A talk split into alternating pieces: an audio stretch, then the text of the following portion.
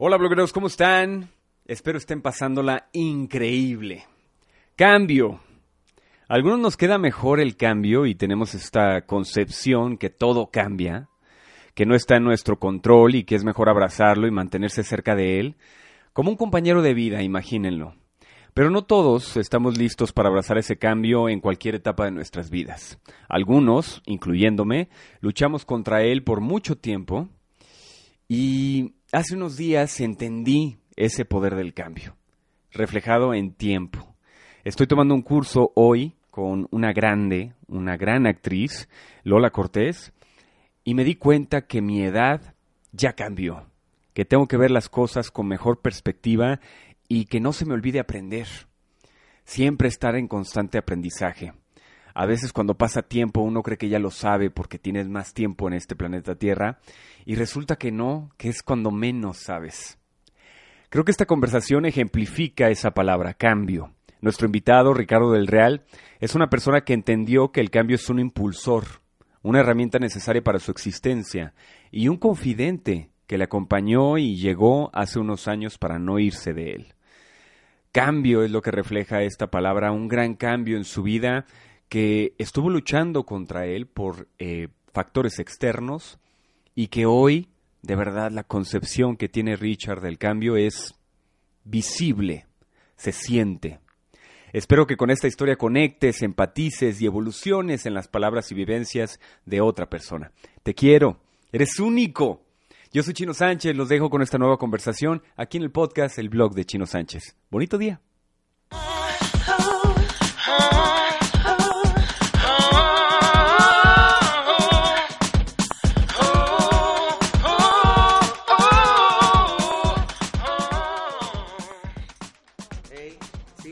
Pues ah, lo- eres cliente estoy frecuente, güey. Ya, ya lo estoy poniendo como oficina. Por favor. Americanos. Sí, para mí sí. Chino. Chino Sánchez. Gracias, Guille. Acá enseñando pierna, ¿eh? ¿Qué tal? Acá enseña. Sí, es lo que te iba a decir, güey. Hoy ya te viene el de chetos, no manches. ¿Qué tal? Yo Está quiero chido, unos- ¿no? Quiero unos chetos. ¿Cómo estás? Muy bien. Gracias por estar aquí, Ricardo. No, hombre, pues al contrario, gracias a ti por esta invitación y pues como siempre con mi gran admiración a todo tu trabajo. y, No, pues, la admiración es contigo. mutua, güey. Yo no me rodeo de gente que no sea chingona y...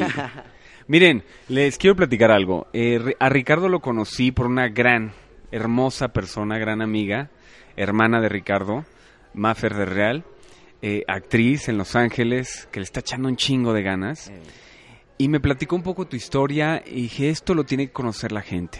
Y creo que el desarrollo de cómo has planteado esto en público ha sido fenomenal. Has tenido como un proceso muy personal, primero, y después, eh, poco a poco, de la figura que vienes a lo que quieres llegar, esta transformación, es ahí donde me gustaría pl- como platicar las cosas. ¿Quién es Ricardo hoy? Con toda esta transformación que has tenido, yo he vivido varias cosas distintas en mi vida, ¿no? Ajá. He tenido eh, cambios de humor, cambios de personalidad, eh, cambios de filosofía de vida ujú. que han sido muy gratos para ser la mejor versión de mí. Entonces, ¿quién es Ricardo el día de hoy? Bueno, es excelente pregunta. Es una persona que está recién nacido, lo siento así.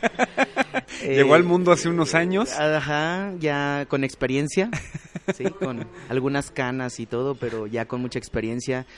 Y pues un ser muy feliz, un, un ser que se emociona de todo lo que va descubriendo día con día, empezando desde su propio cuerpo y todo lo que se va encontrando a su alrededor, desde el trato con la gente, desde ¿Sí ha cambiado tu forma hasta de hablar? muchísimo. ¿De dirigirte a las personas? Totalmente, totalmente. Porque, gracias. Porque la verdad de las cosas, aquí lo que importa es, eh, pues, que haya salido realmente lo que es mi personalidad, ¿sabes? Eh, antes estaba como muy reprimido, ¿no? Y cómo iba a decir, no, este, esto no se oye, no se oye bien en, en una chica, ¿no? Entonces, eh, O sea, pensabas todo antes de decirlo. Sí, casi. Y a veces lo hacía de manera automática, pues ya porque era, pues porque ya era de por default, ¿no? Pero eh, sí, sí a mí me gustaba como que dirigirme un poquito más a cómo me siento hoy. Eh, bueno, el tema de ya hablar directamente con los chicos, eh, la gran mayoría es una, es una cuestión un poquito más brusca, más ruda. ¿Cuáles son esos pequeños detalles que tú, que tú ves de cómo hablabas antes y cómo hablas ahora? Bueno, pues simplemente de que qué pasó, güey, no mames, o sea, pero, o sea, o sea, no puedo decir esto así porque es este una grosería fuerte, pero de pronto llegas y comentas como cosas un poquito más, mm, mm, no sé, o sea, más mm, más de como lo sientes desde dentro, ¿no? Y de manera natural, que en una mujer no se ve tan bien, ¿no? Este, el saludo en la mano, por ejemplo, pues o sea, antes era como un saludito muy suavecito y ahora el saludo es fuerte y aparte la palmada que te pone en el corazón del otro lado, a veces, entonces eh, dicen que cuando te dan esas palmadas fuertes es porque realmente muchos te quieren mucho. Le dije, ah, madre, pues soy muy querido. No me quieran tanto. No, sí, soy muy amado aquí, man. Entonces, pues sí, o sea, muchos detalles, la manera de que de, de dirigirse. Eh, pues la manera también inclusive cuando vamos en, en cuestiones públicas de que estamos en el restaurante y si yo estoy con alguna algunas amigas o alguna prima o lo que o sea que es mujer este luego lo caballero dígame que ah, qué bonito se siente lo que no me gusta es que cuando me traen la cuenta a mí verdad pero qué es lo que sientes que parece muy simple lo que dices pero tiene un, un background una historia muy importante para ti el que hoy te hoy te identifiquen como Ricardo Sí. ¿Qué es para ti? ¿Qué significa eso para ti? Lo es todo. Lo debió haber sido desde que nací.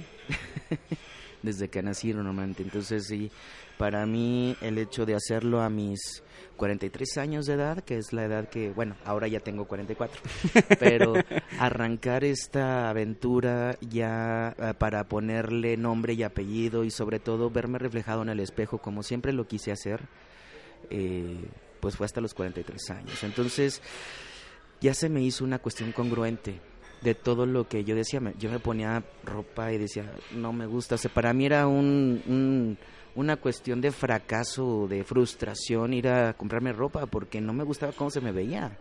Decías que esto sobra, ¿no? Sobran muchas cosas, este, no, no va conmigo este estilo y, y así no encontraba mi estilo. Y ahora, no, bueno, ya lo veo y digo, wow, mira qué bien se ve. ¡Qué guapo, cabrón! Estás bien guapo. sí, me cae que sí. El Ricardo de hoy, ¿qué le diría a tu Ricardo del pasado? ¿Cuál consejo le darías hoy que ya viviste todo? Es mucho más fácil ver las cosas en perspectiva. Claro. Es una realidad, ya viviste eso, ya experimentaste ese dolor, esa fuerza, ese amor. ¿Qué le dirías hoy a, al Ricardo del pasado? ¿Paciencia? ¿Perseverancia? Al Ricardo del pasado, yo hoy, ¿qué le diría? Yo, de, yo le diría este, que estoy muy sorprendido por efectivamente tanta paciencia que tuvo, tanta eh, perseverancia, tanta, tanta lucha, ¿no? Y yo le podría decir que acá fuera es a toda madre. que lo va a disfrutar.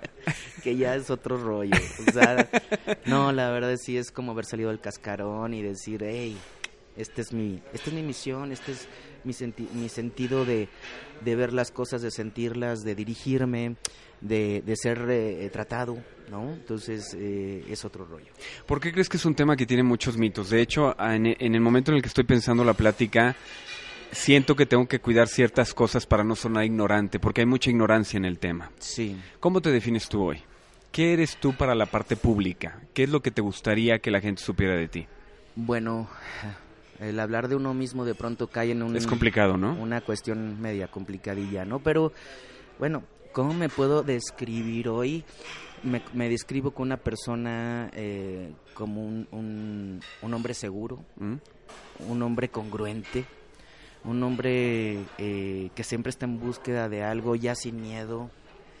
Eh, es eh, que soy yo ahora un hombre muy determinado en muchas cosas, que tiene un gran valor, eh, un hombre valiente. ¿Crees que esas características ya las tenías y únicamente las sumaste a esta nueva personalidad? Creo yo que ya había algo muy grande, si no, yo no estuviera en este plano. Así de fácil te lo digo. Eh, ya las tenía y todo, sin embargo, ahora que, que ya se da esta, este cambio, esta decisión, pues definitivamente es como si florecer, ¿sabes? Estamos en la primavera, estamos floreciendo y esto es para siempre, ¿no? O sea, hasta el, mi último día. Entonces, es, la- es el sentido de vivir la vida, ¿sabes? Un hombre que ahora vive su vida con un sentido, con un objetivo, ¿sabes? El hecho Wow. eso es. Porque antes sí, o sea, ok, pues sí, estoy en el taekwondo, ok, sí hago esto, de, hice esto, hice el otro. Eh, tenía que contestar así porque tenía que hacerlo, no porque debía o porque lo, lo, lo sentía hacerlo. Ahora hago lo que siento y, y simplemente soy yo, ¿no? O sea, tiene un sentido. Ahora entiendo por qué de repente eh, esta camisa no me quedaba y ahora ya entiendo por qué sí. ¿no? Este, ahora entiendo por qué la voz va bajando cada vez más y digo, ok, soy sexy en el podcast. Y, o sea, detalles así, o sea, muchas cosas muy, muy padres que vas redescubriendo y le das, le vas agarrando sentido.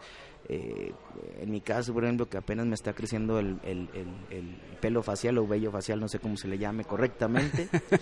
este, pues de pronto digo, ay, bueno, si me crece como yo espero, pues estoy viendo a ver si me hago que el candado, si me dejo la barba, de qué manera, si me dejo la patilla. O sea, la mayoría de los chicos dicen, y me está creciendo, qué flojera. Puta, qué hueva que estarme rasurando todos los rasurando". días, ¿no? No, yo lo hago con sentido porque digo, es que es una manera de que yo me voy a proyectar al mundo. Entonces, si yo no me cuido, ¿cómo? ¿Sabes?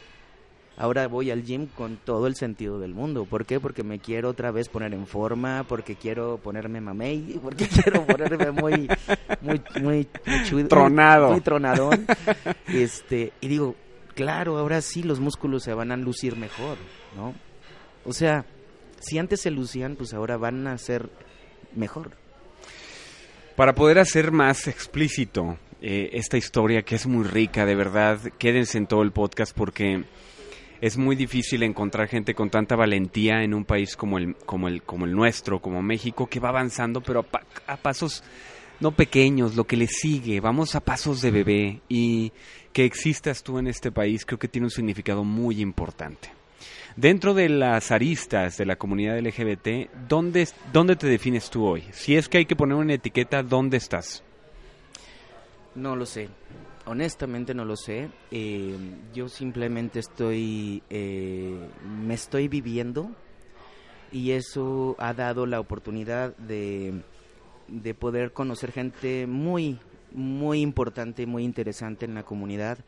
Tanto, eh, tanto así que eh, me han estado buscando algunas personas que yo ni idea tenía que me puedan buscar, que son gente que ha sido un- una luchadora o Activistas, luchador ¿no? activistas.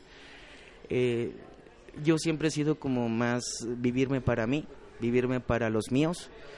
Eh, sin embargo, eh, el hecho de estar hoy contigo, pues es también compartir esta historia y decir que todo es posible, la decisión que tengas que tomar en tu vida para encontrar el equilibrio, para ser congruente contigo mismo, contigo misma.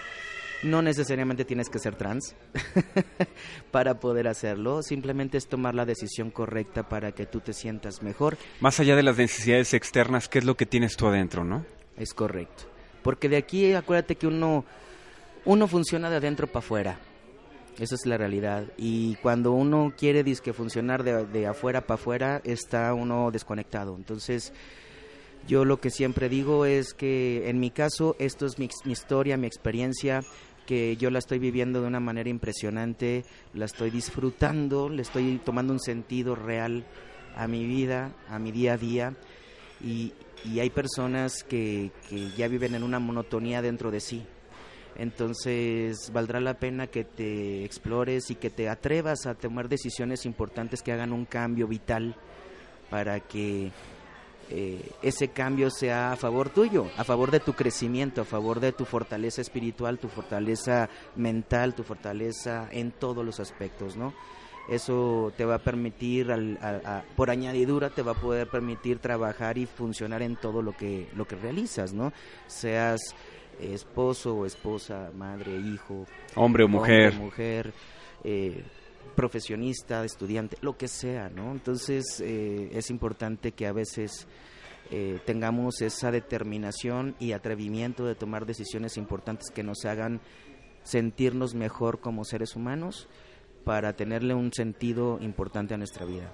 ¿Qué era lo que te detenía a ti antes, Ricardo? ¿Qué era lo que em, te mantenía en este cuerpo que parecía que no era tuyo?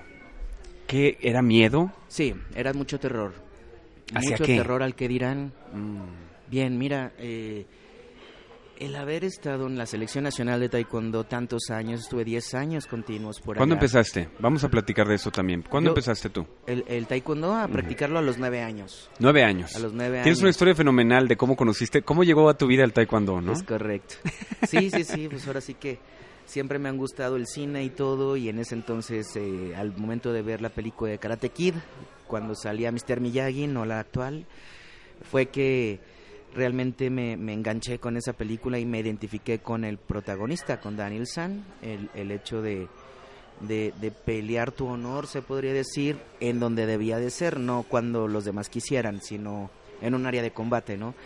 Entonces, yo no sé, yo vengo de una familia realmente tranquila y amorosa, ¿no? Pero yo quería defenderlos a todos, quién sabe de qué, pero los quería defender, ¿no? Yo soy el mayor de cuatro hermanos, entonces eh, para mí fue importantísimo. Obvio, en ese entonces, pues yo era Mónica, y en este, en este sentido, pues eh, siendo de provincia, nosotros de Aguascalientes, eh, llegué con mis papás y les dije, yo me quiero meter a karate, y me decían, no, es que me- mi mamá sobre todo decía, eso es para niños. Dije, pues por eso. y me decía, no, no, no, no, no. Eso es para... A ver, tú métete a ballet o métete a otra cosa, pero al karate no. Y yo. Entonces a mi hermano, que era tres años menor que yo, en ese entonces Toño, pues lo iban a meter al karate y me dijo mi papá, bueno, pues escoge alguna otra actividad mientras tu hermano está, y lo digo entre comillas o entre paréntesis, ustedes que no me ven, este, mientras él está en el karate, ¿no? Entonces, eh, a mí me gusta mucho la música. Yo soy amante de la música, me gusta mucho cantar, me gusta tocar, soy lírico. Y dije, bueno, me meto a la clase de violín de la Casa de la Cultura, ¿no? Ok, vamos. Entonces, por suerte, primero se atravesó la escuela de, entre comillas, karate. Y, y bueno, pues ya, se baja mi papá y mi hermano y yo me quedé en la camioneta con mi mamá y yo estaba así como todo inquieto viendo... Había una necesidad interna de salir del quería- carro. Yo quería ver la escuela de perdido, pues ya no que no me van a meter, pues de perdido, ¿no? y mi mamá, no, que espérate, que no sé qué, y a la hora de la hora no la peleé y me bajé, la desobedecí. Y cuando subo veo al fondo una puerta negra y una puerta rosa y pregunté que si también aceptaban niñas y dijeron que sí. Entonces realmente yo me metí a las artes marciales gracias a la puerta de un baño. Imagínate, o sea, si no me bajo, pues Es no. que las analogías no pueden ser más claras, cabrón. O sea, es increíble cómo la vida te va poniendo estas, estos pequeños retos inconscientemente, porque cuando estás niño apenas estás descubriendo quién eres. Sí. Y ahora que lo cuentas, repito, eh, ver la vida en perspectiva es mucho más sencillo porque ves las señales súper claras. Sí, no, bueno, en ese momento las vives y dices, no, yo quiero. ¿no? Tu corazón, tu alma te decía, Es güey, es por sí, aquí. es por aquí. Desobedece a tu mamá. si hubieras sido muy obediente ayer, me hubieras visto de concertista hoy. Pero bueno, entré ahí y bueno, cuando entramos, eh, pues yo pensé que estábamos estudiando karate como Karate Kid. Y después me dice mi profesor, no, es que esto es taekwondo. Y yo hasta me dije, uh, ay, Esto no es lo mío. esto no es lo que yo esperaba y a la hora de la hora bueno pues ya ahí me quedé y todo y este y fue que, que inició toda mi, mi carrera entonces yo quedo como mi primera experiencia internacional fue a los 14 años en República Dominicana y eso fue un torneo un dual meet de entre mi escuela particular de taekwondo contra la selección nacional de República Dominicana y bueno, mi mamá estaba aterradísima porque pues cuando he viajado yo sin mis papás o sin nadie, ¿no? Entonces, pues ya, me fui.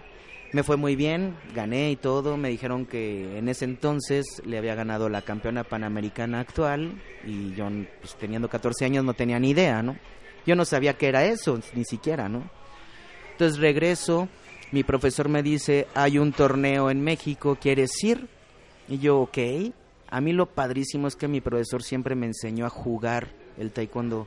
No, No era una responsabilidad, no era, un juego. como hoy de que, ah, si no ganas no eres nadie, ¿no? No, no, no. Era como, hoy vamos a un torneo, ¿quieres? Órale, va. Y a mí me gustaba Y claro, pues me gustaba llegar a madrear, esa es la verdad. Pero...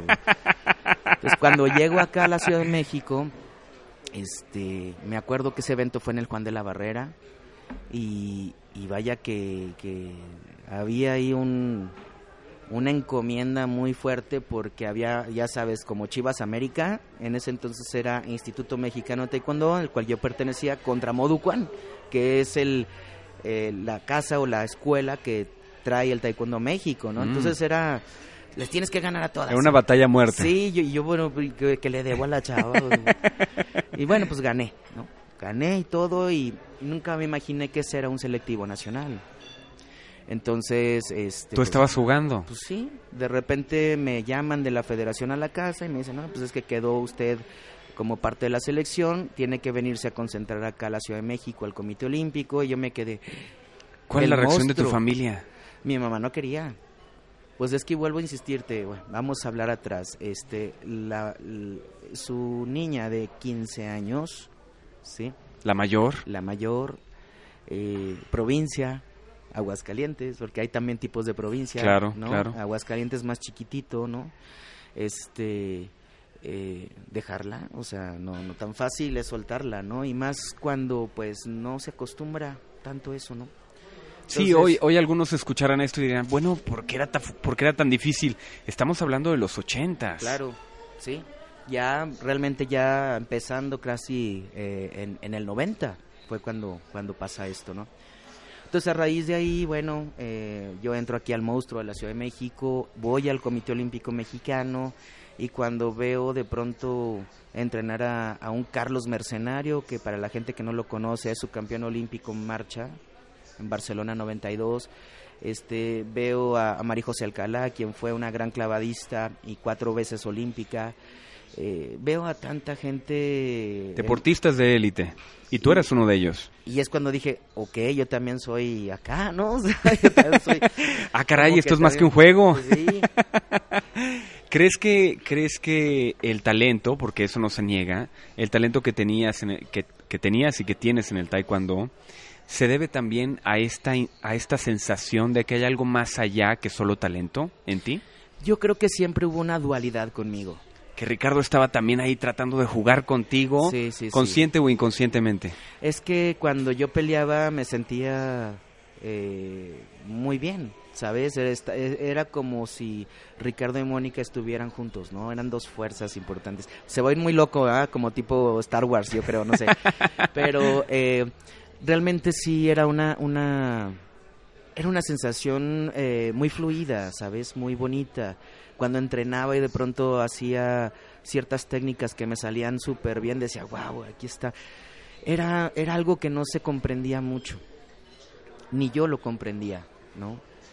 Cuando salía yo del entrenamiento, cuando salía del tatami, pues otra vez a regresar a la señorita abnegada. ¿Lo tenías muy claro eso? Pues ¿Cómo el cambio de personalidad se hacía? Sí, sí, sí, por supuesto, porque también digo la familia de pronto y no lo digo nada más por mis papás, este, lo La digo por los misma, ¿no? primos, Claro. lo digo por por los amistades, pero sobre todo los primos, abuelos que, oye, no te has puesto vestido hace mucho tiempo, o sea, de ese tipo de cosas, ¿no? O sea, y Esos yo- comentarios sociales incómodos que de repente hijo, sí, se... O sea, yo decía que nadie haga primera comunión y que nadie se case porque eso significaba vestido y significaba jalada de pelo porque me tenían que peinar con trenzas. O sea, imagínate.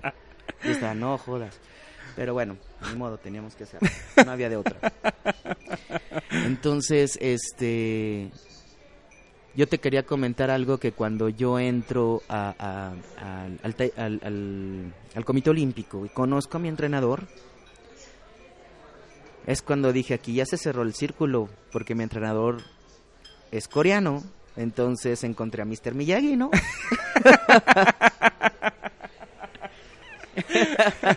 La película completa la estabas viviendo, güey. Así es, Llega el taekwondo, empieza tu adolescencia. sí. ¿Cuándo te empiezas a dar cuenta que este fuego interno te empieza a quemar? Ah, bueno, la primera vez que me di cuenta fue a los cuatro años, pero... ah, Caramba, buena pregunta. Quizás cuando me atrevo a... Y ojo, lo digo porque en la preadolescencia y en la adolescencia es cuando pasan todos estos cambios sexuales internos, ¿no? Sí, Te vas conociendo un poco más, cambias de personalidad, un día eres emo, otro día eres fresa, otro día Sí. eres el nerd, ¿sabes? Entonces, dentro de estas personalidades vas definiendo quién eres. Quizás cuando ya empieza mi pues mi etapa sexual activa, porque no puedo mentir que eh, por cuestiones de lo que tú gustes eh, hubo eh, sí hubo alguna experiencia con algún chico, este, pero cuando tuve experiencia con las chicas yo sí me sentía como incongruente. Eh, Chocaban ahí las ideas entre, la- entre lo que sientes y lo que piensas. Sí, porque, eh, ¿cómo te puedo decir? Eh, en el mundo LGBT, pues es- dices, bueno, pues ok, eres lesbiana, pero yo jamás me consideré lesbiana, yo siempre me consideré heterosexual. Eh, a mí me gustan las chicas.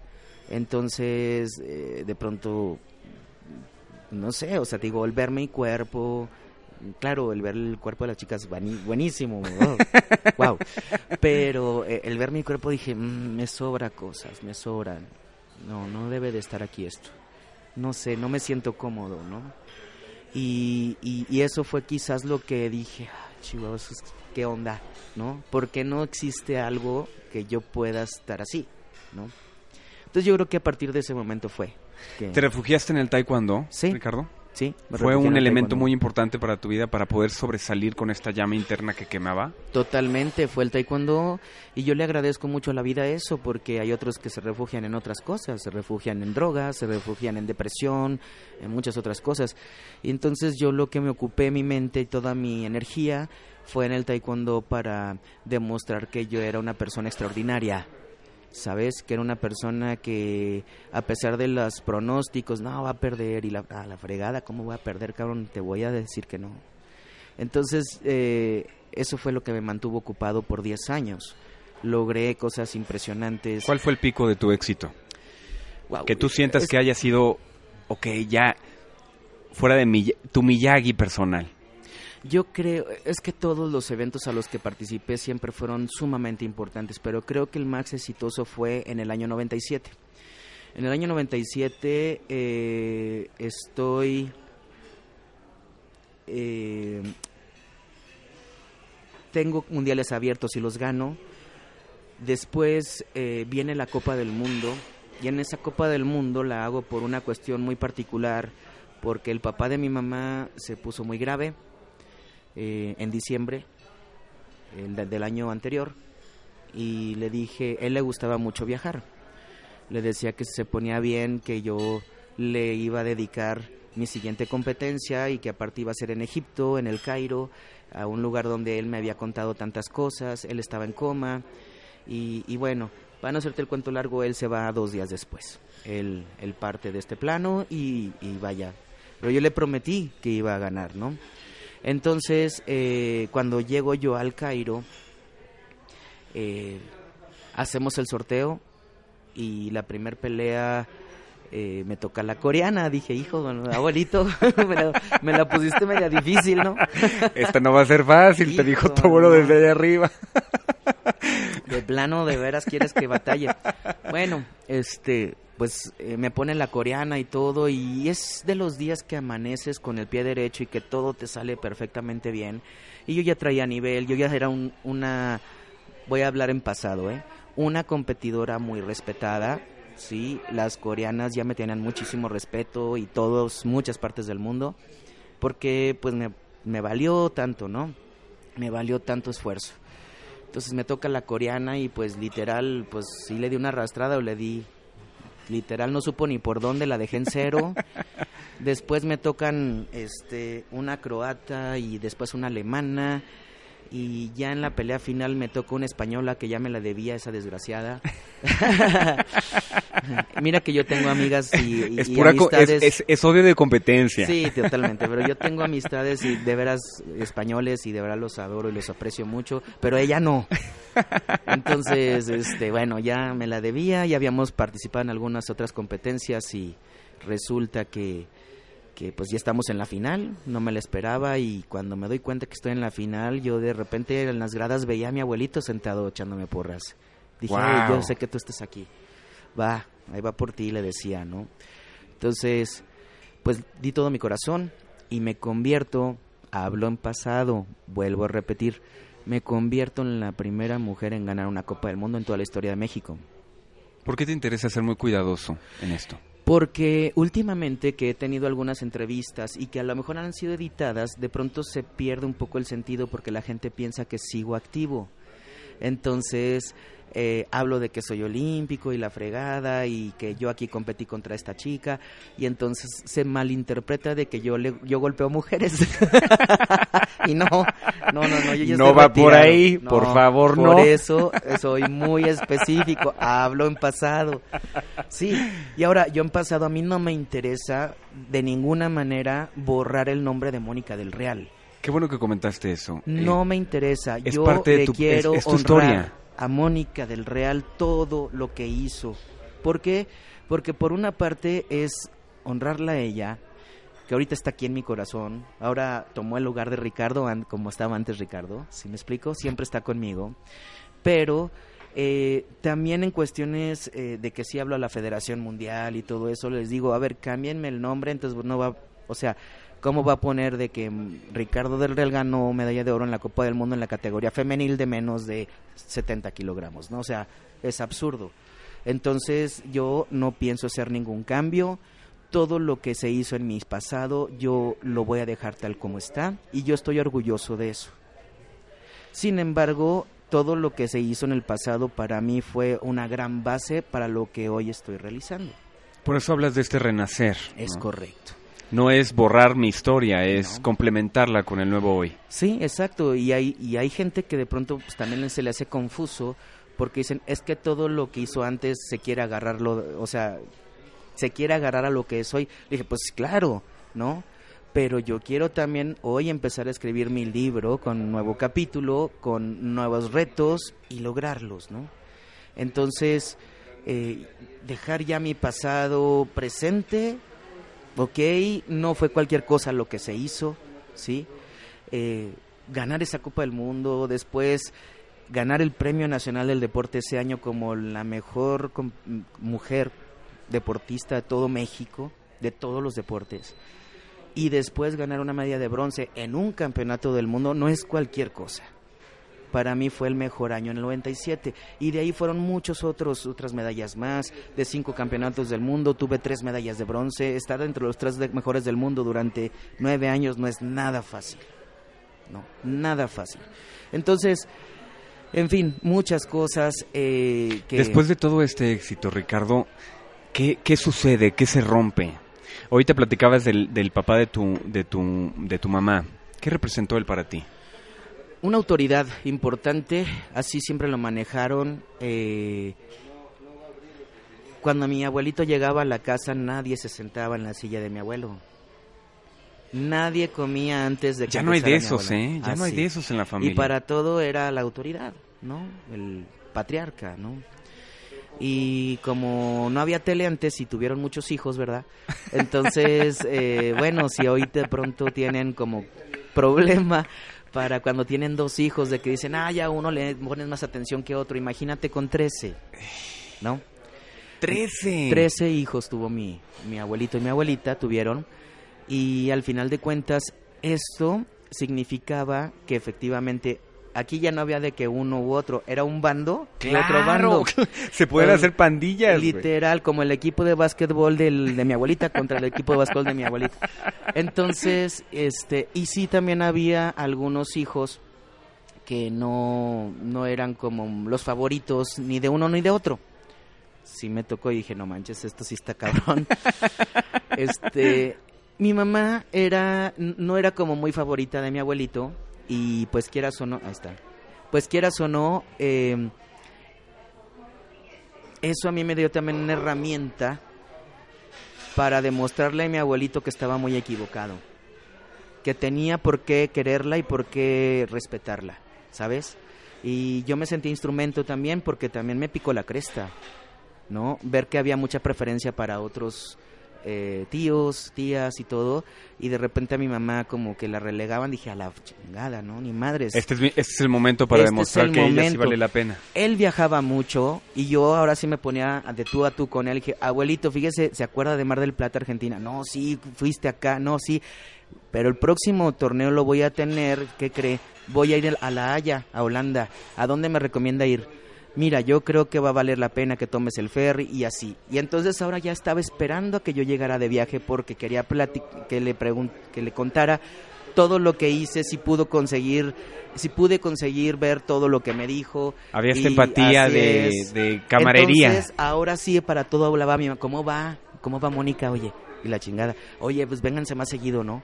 ¿Sí me explico? Entonces, ¿Crees que fuiste esa conexión? pero por supuesto, claro que sí. Y la aprovechaste muy bien. Claro que sí. Sí, porque antes cuando yo entré al taekwondo era señalado y decían, es un mari- es una marimacha. Esto es para niños, ¿no? Y era señalado. Ya después que gané, ahora sí ya era la prima, la hermana, no, la hermana no. La prima, la sobrina, ¿no sabes? ¿Crees que Este, tenía que llegar a ese punto? Es- Claro. Tú ahorita que lo ves, este, ¿crees que es importante que se tenga que dar los resultados para entonces darse a respetar? Sí, y aparte también es mi personalidad, porque yo no me voy a bajar a, a discutir con gente que no tiene mucha información, que falta culti- cul- cultivarse un poquito más. Sí, que está cultivada en ignorancia, venga. Sí, Eh, entonces, honestamente para mí era muy importante callarte la boca con hechos, no con palabras. Y ahorita también lo sigo haciendo, ¿no? Porque hay personas que dicen, eso es una locura, ¿cómo es posible? Esto es antinatural. está en contra de la, de la naturaleza de Dios y, está en contra de no sé cuántas cosas más. Entonces, eh, ok, respeto tu punto de vista, pero yo voy a favor de la naturaleza, de mi naturaleza, ¿no? Entonces, ¿cómo? La manera mejor que puedo demostrarle a la gente y demostrarme sobre todo primero a mí mismo es sintiéndome pleno con lo que estoy haciendo, teniendo miedo, claro. Siempre cuando hay nuevos proyectos, siempre va a haber temor, pues lo temor al de lo desconocido, qué tal si sí funciona, qué tal si no funciona, ¿no? Este, pero esa es como la adrenalina rica que, que a mí me gusta vivir para poder eh, concretar cosas, ¿no? Y al momento de concretarlas, pues ahora sí, la diferencia, ¿no? De que efectivamente sí teníamos razón y sí voy a ser de una u otra manera un orgullo, ¿no? Llega el cambio. ¿Cuándo tomaste la decisión? ¿Hubo alguna razón externa o ya estabas listo? Sí. Mm, fueron, fueron muchas cosas. Me empecé a hacer miles de preguntas. Empecé a, a balancear mucho los pros, los contras. Eh, algo que a mí me animó mucho fue un atleta olímpico alemán también, que también hace su transición. Ella también fue a Sydney. Es algo que yo me identifico. Bueno, los dos fuimos a Sydney, ¿no? Eh, Juegos Olímpicos de Sydney 2000. Esas historias que se cruzan de repente y que después tienen un significado Sí, importantísimo. y yo no sé por qué me lo encontré en YouTube, pero bueno, me lo encuentro. Él se llama Valian Bushman. Y él es activista, pero también, eh, bueno, pues es modelo porque está galancillo y la fregada, ¿no? Entonces, cuando empiezo a ver un video de su transformación, digo, esto es lo que soy. Esto tiene el nombre y apellido que me faltaba, ¿no? Entonces sí se puede, y aparte me identifico porque él fue atleta olímpico. Claro. Y claro que se puede, pero ey, es alemán. ¿Solamente en Europa o cómo? Entonces cuando yo me empecé a investigar más y empecé a buscar más información, que había muy poca, honestamente, del tema de la transexualidad en México. Entonces eh, empiezo a, a preguntar qué se necesita y todo. Doy con grupos, etcétera. Empiezo a consultar. Y, y, literal, o sea, para poder tomar el cambio, pues se necesita también un equipo multidisciplinario. Se necesita un psicólogo, un sexólogo, un cirujano, obvio, no cualquier cirujano. Puede ser un cirujano plástico, pero un cirujano plástico que tenga la experiencia con eh, eh, cirugías para personas trans. Y también un, un endocrinólogo. Todos los cuatro deben de tener experiencia con el tema trans. Porque no es lo mismo que agarres un psicólogo cualquiera que no tiene ni siquiera ni sensibilizado está del tema y, y, y, pues al contrario, ¿no? Sí, te puede más que afectar a ayudar, ¿no? Y el psicólogo no es para, porque muchas personas eh, piensan que el psicólogo ah, me va a ayudar a recapacitar, ¿verdad? Al contrario, me va a ayudar a fortalecer y sobre todo a tener estrategias importantes de cómo quizás pasar algunas situaciones eventuales que se puedan dar de eh, pues de señalamientos, ¿no? O de ataques verbales o algo así que, que, hay que responder o cómo hay que tomarlo o qué actitud hay que tomar, ¿no? Y es que el, el cambio, aparte de ser trascendental para la persona, es de vida o muerte para ti, es visual Sí, para tu núcleo. sí, totalmente. Y va cambiando, así como tú te vas transformando, visualmente también vas cambiando. Claro. ¿Qué te decía el psicólogo? ¿Cuáles son las cosas que hoy todavía utilizas para estas personas que te conocieron y que hoy te ven y dicen, wow, visualmente es un impacto? ¿Cómo recibes tú eso? ¿Cómo lo canalizas para que no te llegue a afectar en ninguno de tus sentidos? Pues eh, lo hago siempre con la misma estrategia que cuando entraba al tatami contra la rival más fuerte. Si yo le muestro nervios o miedo a la demás gente, de ahí es una energía interesante que se te revierte un poco. ¿Cómo? Eh, te vuelves como víctima. En cambio, si vas como diciendo te va a partir la madre, no tampoco así, ¿verdad? Pero me refiero Encarando, con toda la este seguridad y me dice, ¿qué onda? ¿Cómo estás? Y me dice, no manches, está súper diferente. Y dije, ¿verdad? Súper bien, dime si no estoy más guapo. y, y rompo el hielo. Es una manera de romper el hielo. Claro, porque el impacto no es tuyo, es el de la persona que te está viendo. Sí, el otro no es tu sentir. "Ay". Y entonces digo, mira, pues dime si no. Y se queda, no, pues sí, ah, ok. Pero es una manera de romper el hielo. Al menos hay gente que lo dice, hay gente que no lo puede decir porque se queda sin palabras. Este, pero ah, eso, pues es su problema, no es el mío. Pobrecitos que no pueden hablar. claro, por supuesto. Güey, qué bonita manera de ver la vida. Sí. No solamente es una transformación externa, Ricardo. Cambiaste. ¿Pensabas así, con Mónica? Sí, claro, claro. ¿Cuáles son las características de Mónica que tiene Ricardo todavía? Eh, es muy entusiasta. ¿Entusiasta positiva o Claro. entusiasta a lograr lo que tú te pongas? En las dos, en las dos. Eh, es, eh, es muy pro, me refiero, va muy pro a todo, ¿sabes? O sea, cuando algo, en algo cree, o en, o en algo creía, ahí iba por todo. Cuando sabía que no, O sea, nada medias. sí, o lo hace o no lo hace. O sea, yo llamaría también ahí, pues, determinación. Tanto la determinación de dar el paso como la determinación de quedarse ahí, ¿no? Eh, ¿Qué otra característica también? Eh, eh, es sumamente estratégico.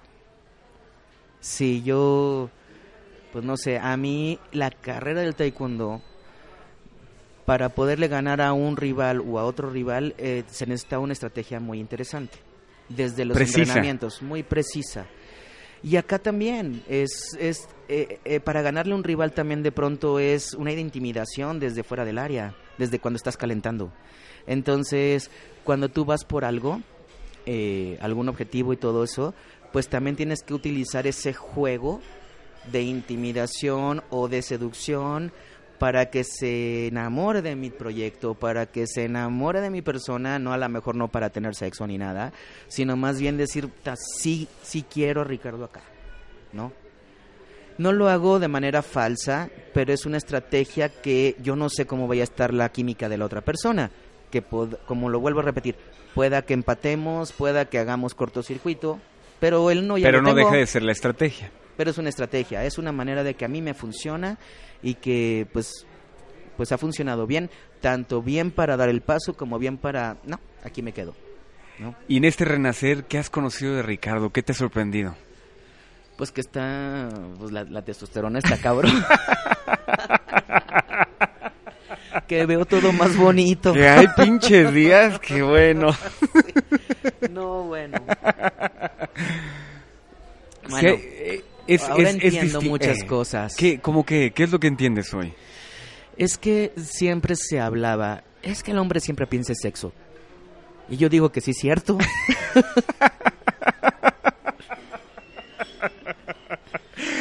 Pues hay estereotipos que no los ganamos. Pues digo, es que dices, no, bueno, antes a lo mejor yo podría decir, ah, mira qué guapa está esta muchacha, pero pues está guapa nomás. Pero ahora la puedes ver como que con más profundidad. ajá, con un poco de lujuria, ¿no? con más profundidad. Y yo digo, ¿qué me está pasando? Y hasta digo, Chihuahua, mi cabeza, ¿no? ¿Qué sucede? ¿Qué me está pasando? Y si alcanzas a ver estas diferencias. Sí, pero por supuesto, también los cambios de humor, muchísimo. Porque anteriormente era muy dado a a tener muchas altas y bajas emocionales en de que ah, cuando llegaba, ya sabes, oye, eso, eso La luna, dice. Cuando llegaba la luna o cuando llegaba el famoso mes, la mensualidad. Entonces, este, siempre a mí me sucedía de que yo no sabía ni por qué chingados. Me daban ganas de llorar un día antes. Y pasó la mosca y lloraba. Y es que no sé por qué me pasa. Y estaba llorando y decía, y ahorita lo que yo he notado es de que estoy mucho más eh, estable eh, en tus emociones. Inclusive hasta para llorar me cuesta. Me emociono, tampoco no soy de palabra. Sí, claro, claro. Pero antes eh, podía ser un poquito más sensible en muchas cosas. Eh, veía algo y decía, ay, no manches, sí, me saca la lágrima, me emociona. Y ahora la veo y sí me da emoción, pero no tan para la lágrima, ¿no? me digo, ok. Como que está más, más, más, más sutil. Sí, como que es más estable, como que no hace los piquitos de antes, ¿no? Eh, mucha gente y muchos amigos hombres me dicen, es que tú, cabrón, danos tips, por favor, porque tú vienes de allá. Le dije, bueno, pues es que no es tanto así, cabrón. sí, sí, sí, me ponen y me dicen así ese tipo de situaciones. Y no es, no es tanto así de que si vengo de allá o no, a pesar de que estaba yo con un, una, un, como una envoltura, ¿verdad? Cuando yo era yo el que soy ahora. Este, bueno, pues sí me tocó padecer cosas del género opuesto, ¿no? O sea, de Sí, las mensualidades que, hijo, yo decía, era una tragedia para mí. O sea, ¿cómo es posible que esto suceda? ¿Por qué a mí? Yo hasta le pregunté a mi mamá, mamá, este, ¿ya tiene la menopausia? ¿Cuándo? Porque dicen, ¿no? Que de acuerdo a lo cuando tu mamá viene a la menopausia es cuando ya se retira todo. Y yo estaba esperando que... Ya, la querías aquí. Sí, es que es una... ¿Qué para mi gusto era una mentada. ¿Y, crees que era una forma de, decir de Ricardo en ese tiempo, oye, también estoy yo aquí, ¿no? Pues... hay algo aquí que no se acomoda no, ya era una, le llamamos, eh, ¿cómo se llama esto? Que se me fue la palabra ahorita, pero eh, era como, no quiero esto, o sea, no, no, no, no, yo ya no, ya, ya no podía, cada vez pasaba más el tiempo y yo ya no podía soportar, ni, ni El rechazo aumentaba. Sí, Sí, ahorita se me va a venir la palabra correcta. Ahorita la podemos decir. El núcleo que tanto cambió, tu núcleo que tanto cambió. Fíjate que yo, hablando de estrategias, hice este primero empecé conmigo mismo para ver todos pros y contras, ¿no? Después de ahí empecé con un grupo muy muy cercano mío que de amistades, que era un grupo de cinco personas, en donde les dije necesito que ustedes me ayuden.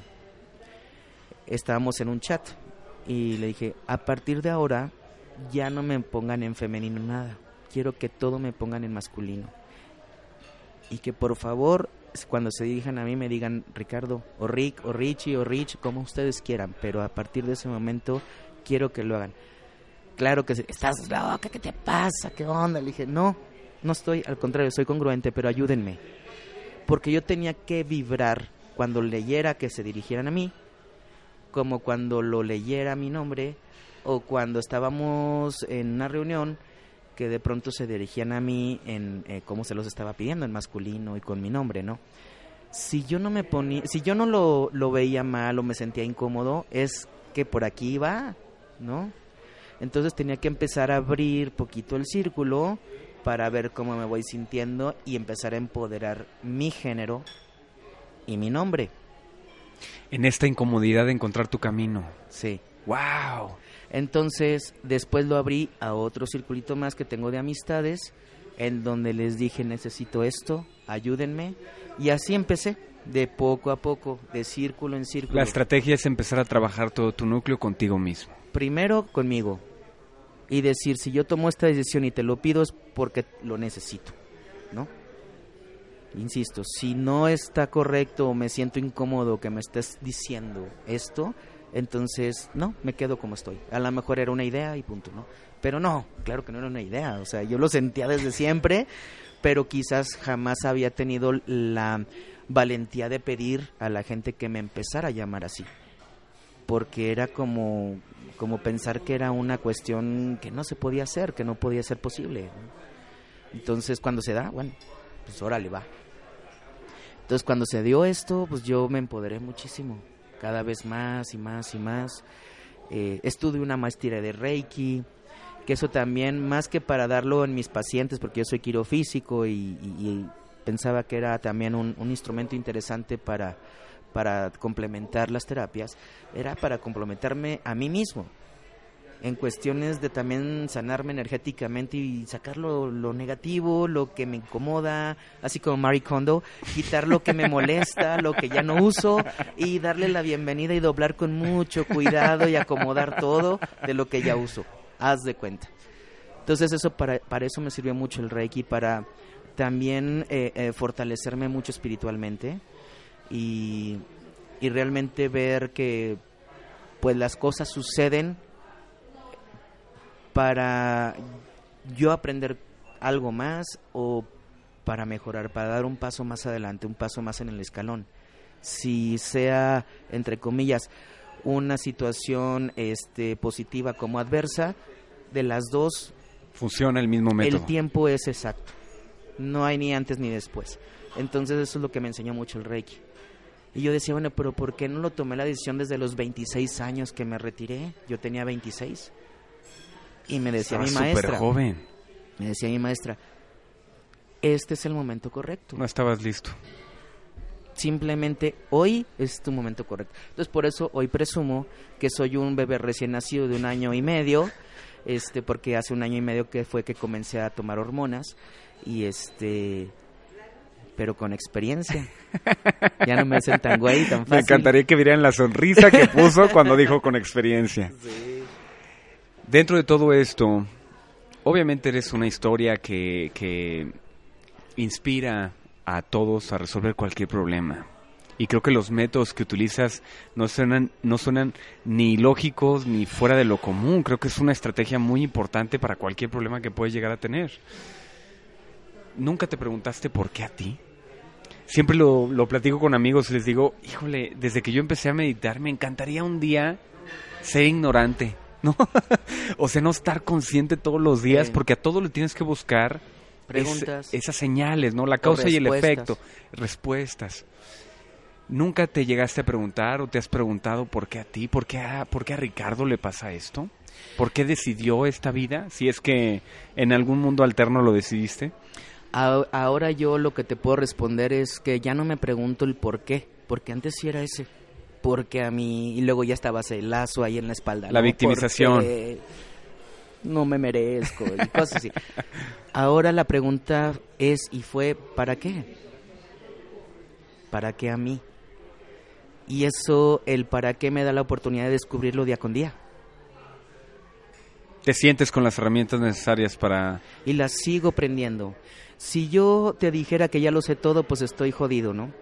La verdad es que día con día estoy en la disposición de aprender algo nuevo, de conocer a alguien nuevo, de aprender, aprender, aprender y practicar lo que he aprendido, ¿no?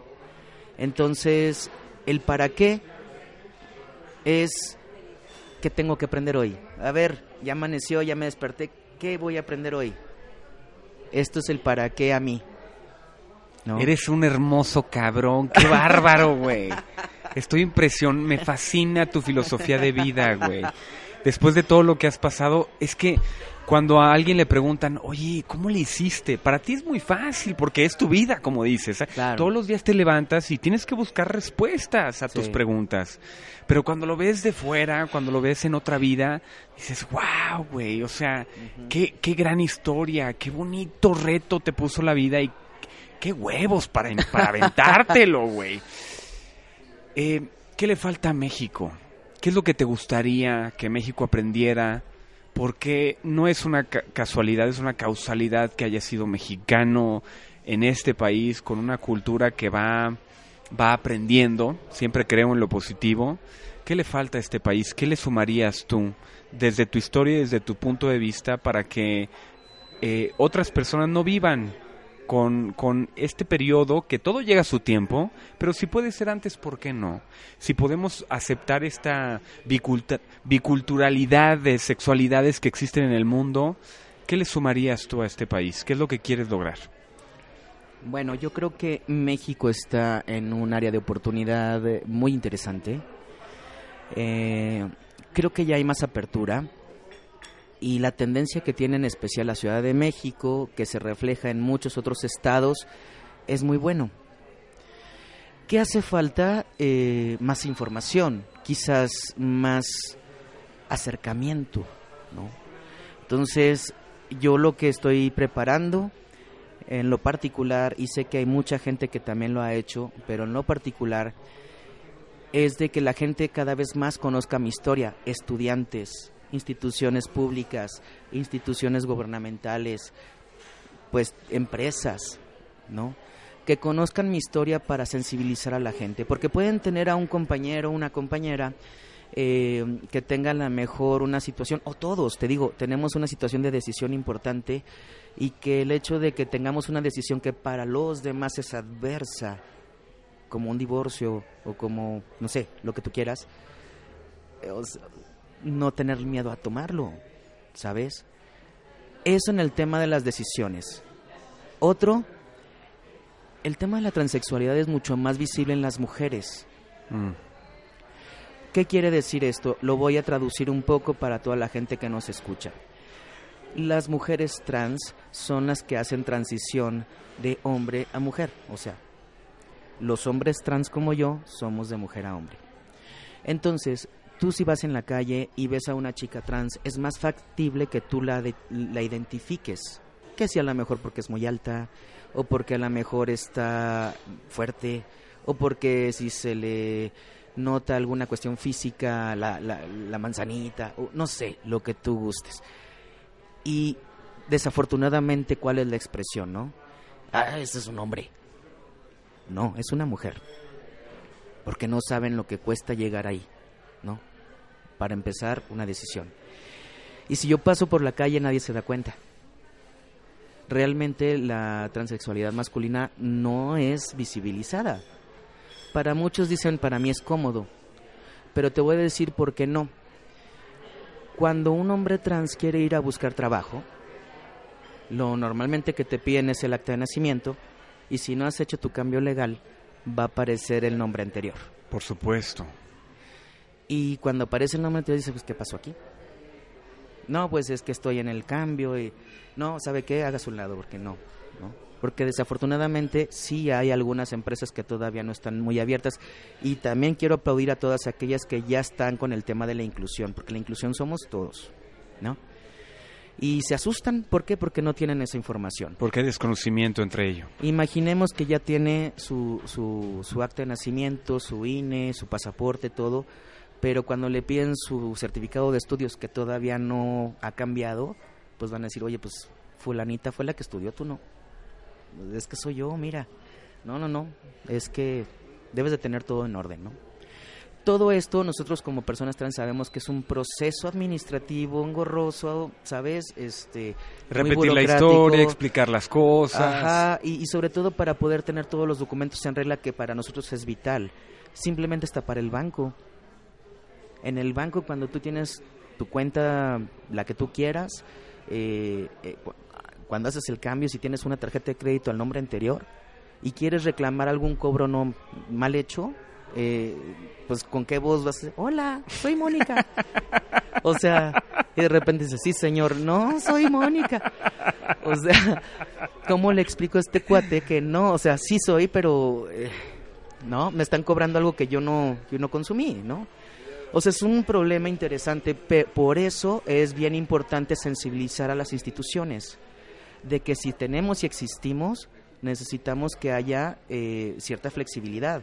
Y sí, tanto en las instituciones como la SEP, para poder cambiar todos nuestros Todos los documentos de- de, estudios este, que nos acrediten simplemente con la nueva identidad. El INE yo lo aplaudo, lo hizo excelentemente bien el INE. Eh, pasaportes también ya, eh, también lo aplaudo, me, me atendieron súper bien, ¿no? Este, en donde tuve yo algún inconveniente. Ah, pues en Aguascalientes, porque Aguascalientes no tiene legislado el cambio de género. Entonces yo saqué mi acta de nacimiento acá en la ciudad y para poder sacar pasaporte y todo lo demás necesitaban que Aguascalientes me reservara el acta. Entonces fue a través de un juicio en donde yo también estoy como que muy a favor en todos los congresos estatales del país, que de verdad a lo mejor no somos una multitud, pero somos personas y tenemos derechos humanos. Y la inclusión, como dices, es para todos. ¿Sabes? Todos. eh, Dicen, ¿por qué se quejan? Ah, bueno, pues si tú vas a un lugar y te lo dan, ¿por qué a mí no? Por tener esta situación o esta condición, es que es tu culpa porque la tienes. Ah, perdóname, somos humanos y nosotros mandamos en nuestra vida, ¿no? Entonces, a eso voy. Sí quiero que se conozca mi historia. Yo me considero eh, que tengo una historia exitosa y, la, y, sigo labrando para que esto siga sucediendo. Eh, pero sí se necesita visibilizar y también sensibilizar en ese tema de que no se imaginan eh, lo que pasamos para mo- momento de, de- de vencer nuestros miedos, nuestros tabúes, nuestra cultura y todo y decir lo que me importa soy yo mismo, yo como persona, yo quiero mi felicidad, yo voy con todo y, y después abrirte y salar- salirte del closet literal y decir este soy yo, este es mi nuevo yo y quiero seguir progresando, quiero seguir laborando, quiero seguir estudiando, lo que sea, Vivir la vida. vivir la vida, este, pero, ok, yo paso desapercibido como hombre, pero cuando me pides mis documentos, aquí está el arroz negro. Dicen, a ver, ¿es otro cuate o qué? ¿Está implantando este, alguna personalidad o alguna identidad? Entonces podemos caer como si fuéramos delincuentes y nada, nada que ver. Entonces sí, quiero que se visibilice muchísimo todo el tema de la transexualidad, eh, que simplemente sepan que somos y, se- y seguimos siendo productivos en lo que hacemos y que todos necesitamos y merecemos oportunidades al igual. Casi siempre cuando escucho esto, siempre me, en mi mente empieza a dibujarse la idea de todos los días que te ves al espejo, ves cambios en ti. Y esos cambios hay que abrazarlos porque es la evolución de esa mejor versión que estamos buscando. Verlo, verte, escuchar tu historia, volver a reafirmar cosas porque tú y yo ya hemos platicado en otras ocasiones.